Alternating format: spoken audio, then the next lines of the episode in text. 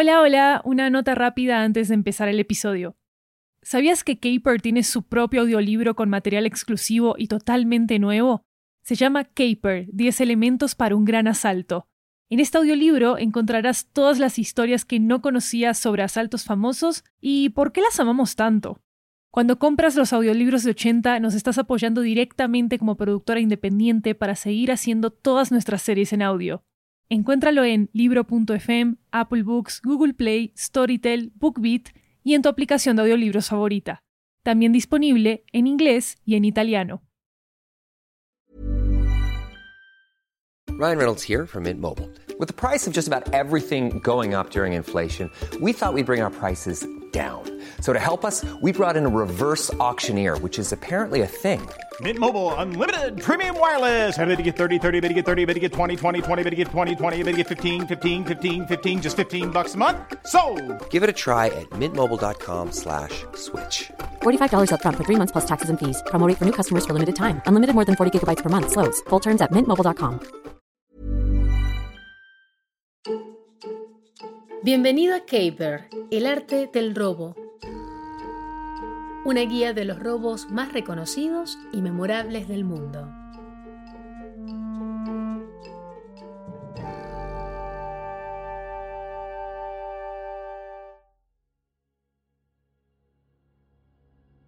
Es septiembre de 1985. Ciudad de México se ve sacudida por el mayor terremoto registrado en la historia de la capital. Decenas de edificios se derrumban. Miles de personas resultan heridas. Más de medio millón de habitantes se quedan sin hogar. Pero la vida se reconstruye. La vida continúa. Los éxitos de Luis Miguel dominan las ondas radiales. Los jóvenes bailan al ritmo de las clases de aeróbicos y las universidades mexicanas cuentan con computadoras de última generación, con disquetes de 3.5 pulgadas, para ser exactos. Pasan los meses. Ciudad de México se esfuerza por reconstruir carreteras y puentes. Se acerca la Navidad y todo el mundo planea la celebración. Y lo mismo hacen nueve agentes de seguridad del Museo Nacional de Antropología. En la Nochebuena de 1985, deciden disfrutar de unas copitas en el trabajo. O sea, en una de las noches más especiales para los mexicanos, luego de hechos tan dolorosos, los agentes de seguridad bajan la guardia y cometen un error.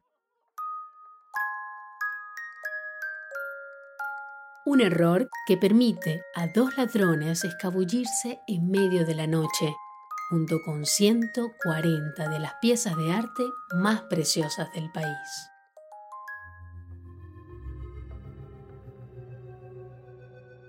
Pero, ¿quién se atrevería a hacer semejante cosa en el Museo Nacional de Antropología de México? Sin duda, un robo así requeriría que los delincuentes estuvieran bien informados, al menos. Así que uno podría sospechar que son profesionales altamente cualificados y experimentados, o que pertenecen a una organización criminal. Pero no es así, todo lo contrario. Toda la operación es llevada a cabo por dos universitarios que abandonaron sus estudios y que un buen día deciden convertirse en ladrones aficionados. ¿Sus nombres? Carlos Perches y Ramón Sardina. Tardan más de seis meses en prepararse para el golpe de sus vidas. Durante ese periodo, los ladrones visitaron al Museo Nacional de Antropología de México más de 50 veces para familiarizarse con cada rincón de la institución.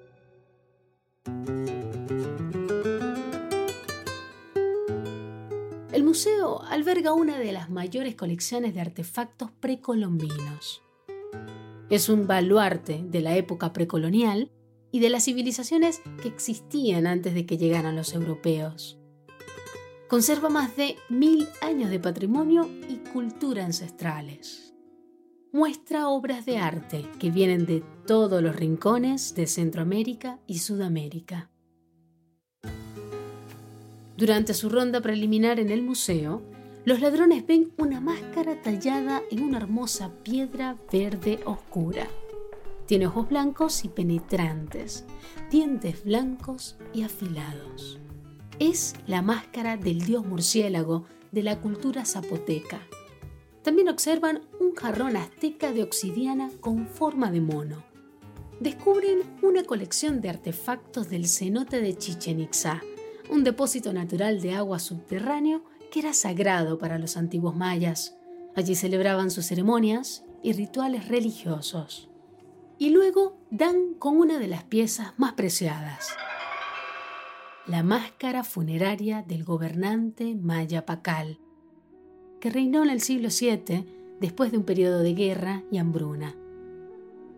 Pacal trajo prosperidad y paz a la ciudad maya de Palenque su máscara fue enterrada con él. Ambos permanecieron más de mil años en el templo de la inscripción. Es una hermosa máscara de mosaico de jade turquesa, con la boca ligeramente abierta entre dos aretes gigantes. Para ser dos tipos que dejaron la universidad, Carlos Perches y Ramón Sardinas sí que saben hacer sus tareas de investigación. Durante sus más de 59 visitas, hacen preguntas al personal del museo sobre los artefactos. Tratan de identificar las piezas más valiosas. Toman notas de las horas en que los guardias cambian sus turnos y dibujan bocetos de los planos del museo. Cuando entran en acción, su robo combina todo lo emocionante. Un buen plan y pura circunstancia. En Nochebuena, todos los guardias del museo se reúnen en la misma sala. Rompen el protocolo. Celebran juntos, se dan el gusto de comer y beber, dejan el museo completamente desatendido.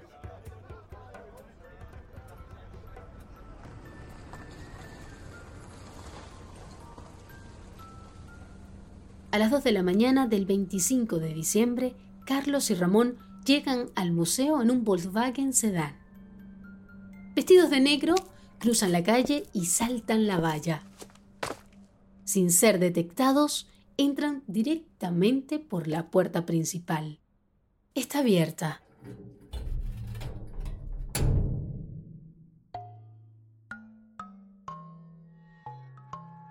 El sistema de alarma no emite sonido alguno.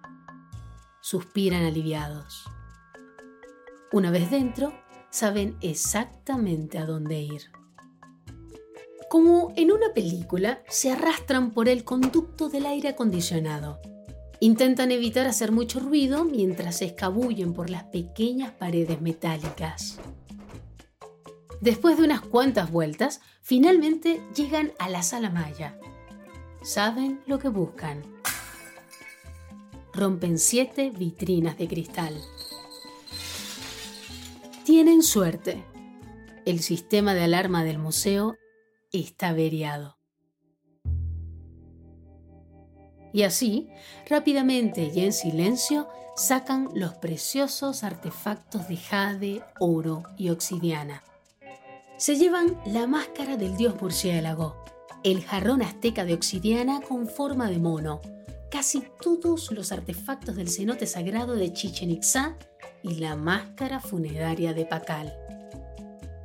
Los ladrones saquean tres salas de exposición enteras. Casi todos los objetos son del tamaño de un clip. Un plan astuto si lo que querían era sacar y transportar la mayor cantidad de objetos con la mayor facilidad posible. Esconden 140 artefactos en grandes bolsas de lona. Tres horas más tarde, por fin consiguen volver al coche. El valor total de los objetos robados es difícil de definir. Solo el jarrón azteca está valorado en más de 20 millones de dólares. pero Perchas y Sardina no están para nada cerca de ser atrapados. Lo único que dejan en las salas que saquearon son cajas vacías y transparentes, sin huellas dactilares, sin pistas. Así de fácil, se alejan en la oscuridad de la noche.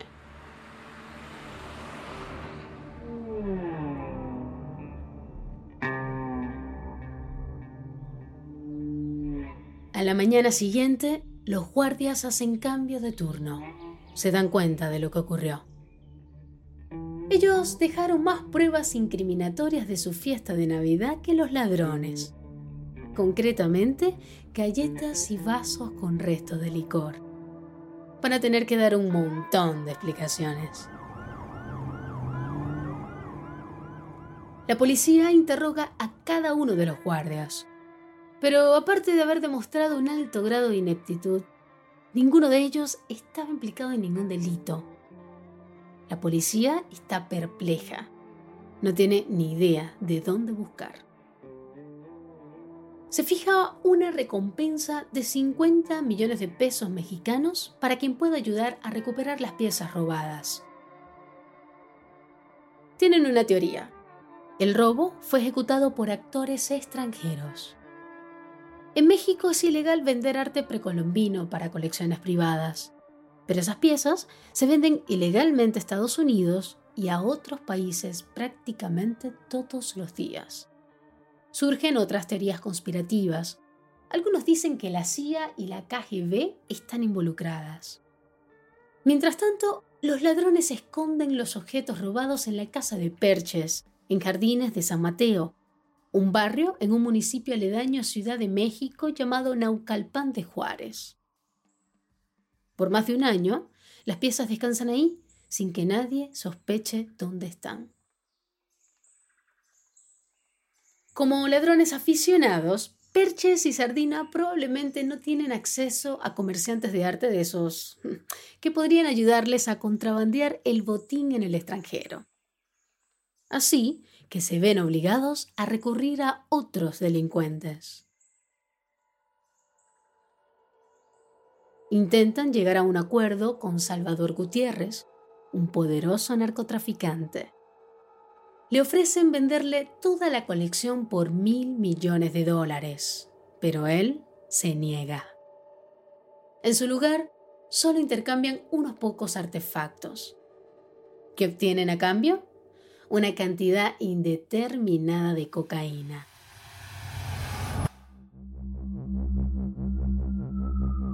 Y esto sella el destino de los ladrones,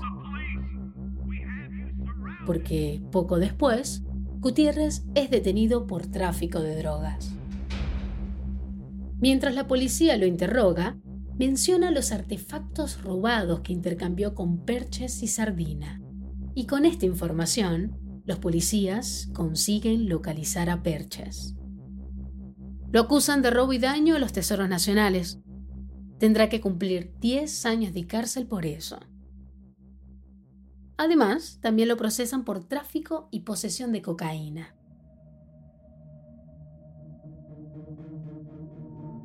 La policía también emite una orden de detención contra Sardina.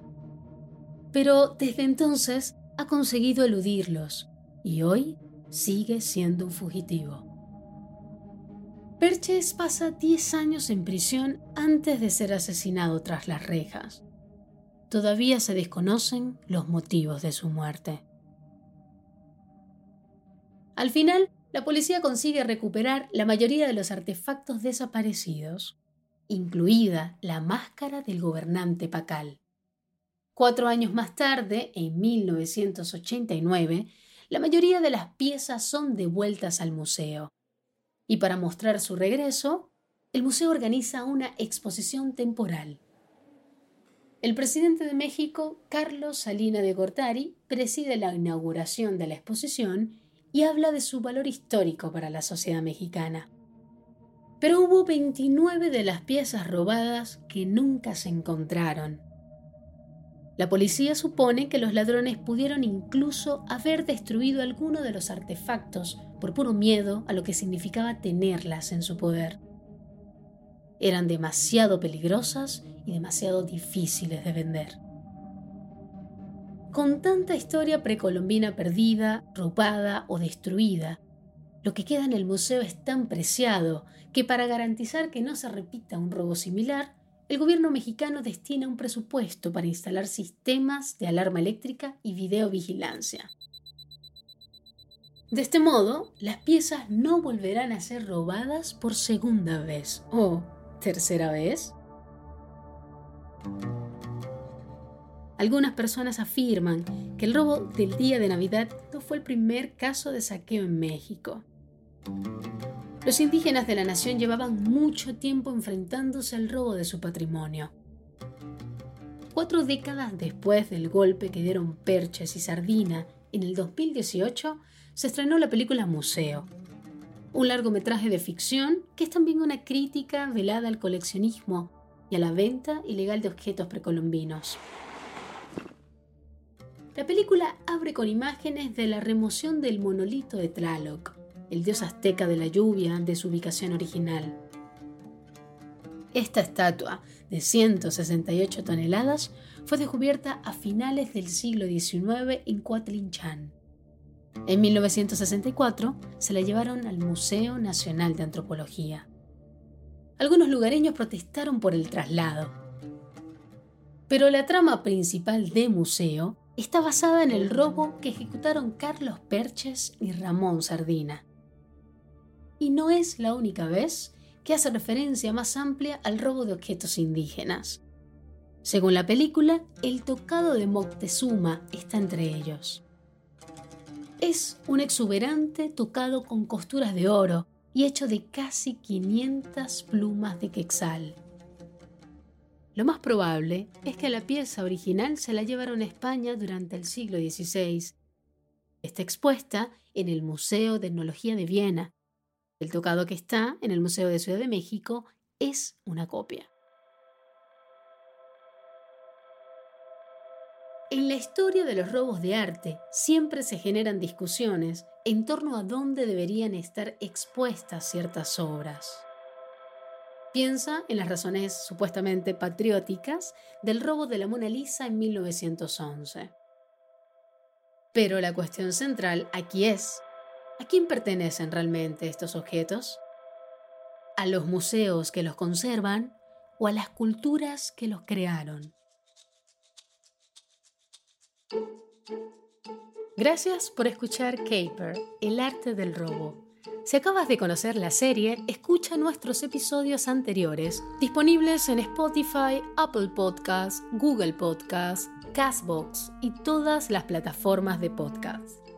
Producción y tema original por Estudio 80. Narración de Andrea García. Diseño sonoro por Kiara Santela y Luis Raúl López. Canción original de Jeremías Juárez. Productora principal, Clixia Sala. Asistente de producción, Clar Marquese y Seina Abulel Makerem.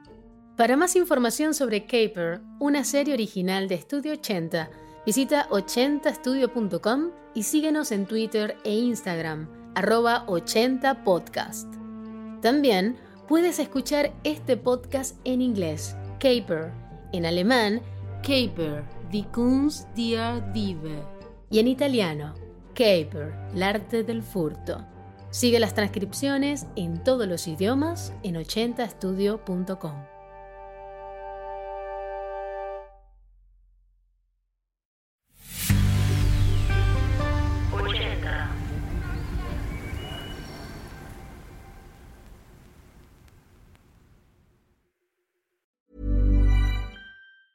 Planning for your next trip? Elevate your travel style with Quince. Quince has all the jet setting essentials you'll want for your next getaway, like European linen, premium luggage options, buttery soft Italian leather bags, and so much more. And it's all priced at 50 to 80% less than similar brands. Plus, Quince only works with factories that use safe and ethical manufacturing practices. Pack your bags with high-quality essentials you'll be wearing for vacations to come with Quince. Go to quince.com slash trip for free shipping and 365-day returns.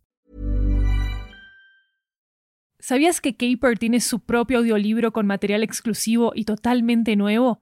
Se llama Caper, 10 elementos para un gran asalto. En este audiolibro encontrarás todas las historias que no conocías sobre asaltos famosos y por qué las amamos tanto. Cuando compras los audiolibros de 80 nos estás apoyando directamente como productora independiente para seguir haciendo todas nuestras series en audio. Encuéntralo en libro.fm, Apple Books, Google Play, Storytel, BookBeat y en tu aplicación de audiolibros favorita. También disponible en inglés y en italiano.